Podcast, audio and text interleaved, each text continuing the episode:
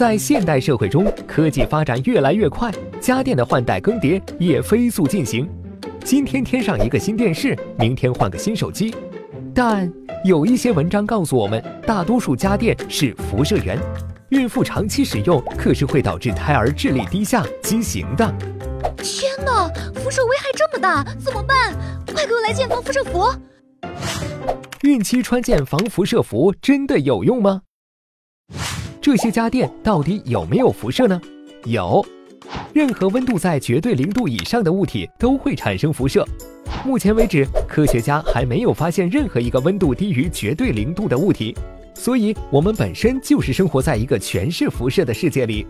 辐射分为电离辐射和电磁辐射，电离辐射又分为人造辐射和自然辐射。自然辐射主要来自于地球、太阳和宇宙。人类自诞生以来就一直被辐射着，所以孕妈们完全可以放宽心。毕竟这类辐射是无害的，人造辐射如 X 光、CT 是对人体有害的，但一般医疗辐射剂量是非常低的。因诊断疾病而需拍的几张 X 光片的射线在安全剂量内，对身体并无危害，所以也不必担心。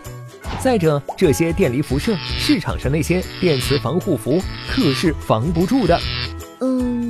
离辐射防不住，穿件防辐射服，防些释放电磁辐射的日常家电总没问题吧？电磁辐射其实就是让物质里的粒子振动，温度上升。各位宝妈们在使用电子设备时，只要电子设备的温度没有高到可以烫伤人体，就完全不必在意这类辐射，更不需要买防护服了。世界卫生组织明确说明，当孕妈处于正常环境下暴露的电磁场强度时，是不会增加胎儿自然流产、畸形等风险的概率。那么，防辐射服就真的没有用了吗？那可不一定哦。穿上一身显眼的孕妇防辐射服，可以帮助不想怀孕妈们告诉大家我怀孕了。